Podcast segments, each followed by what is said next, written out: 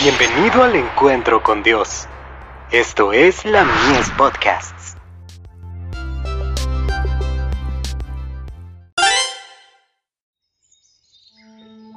La maravillosa gracia de Dios.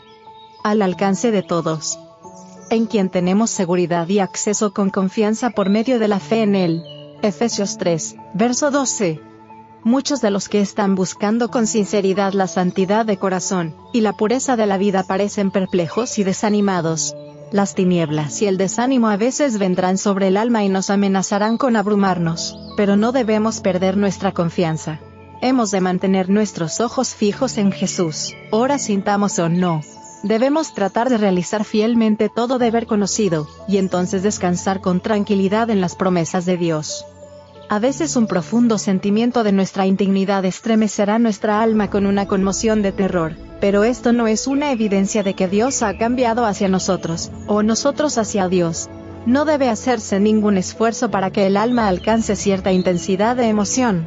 Podemos hoy no sentir la paz y el gozo que sentimos ayer, pero por la fe debemos asirnos de la mano de Cristo, y confiar en Él tan plenamente en las tinieblas como en la luz. Satanás puede susurrar, eres un pecador demasiado grande para que Cristo te salve.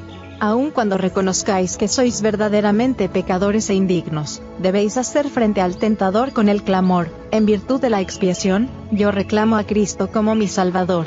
No confío en mis propios méritos, sino en la preciosa sangre de Jesús, que me limpia.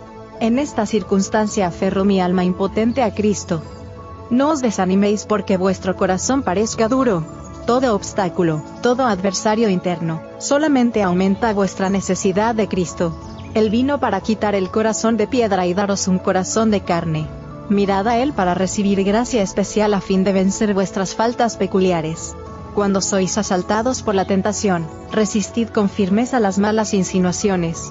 Clamad al querido Salvador por ayuda para sacrificar todo ídolo, y para apartar de vosotros todo pecado acariciado que el ojo de la fe vea a Jesús intercediendo ante el trono del Padre, presentando sus manos heridas mientras ruega por vosotros. Creed que el poder os viene por medio de vuestro precioso Salvador. Edificación del carácter y formación de la personalidad.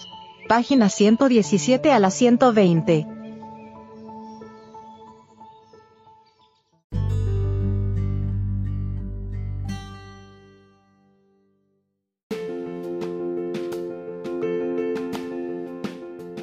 Visítanos en www.ministeriolamies.org para más contenido. Dios te bendiga.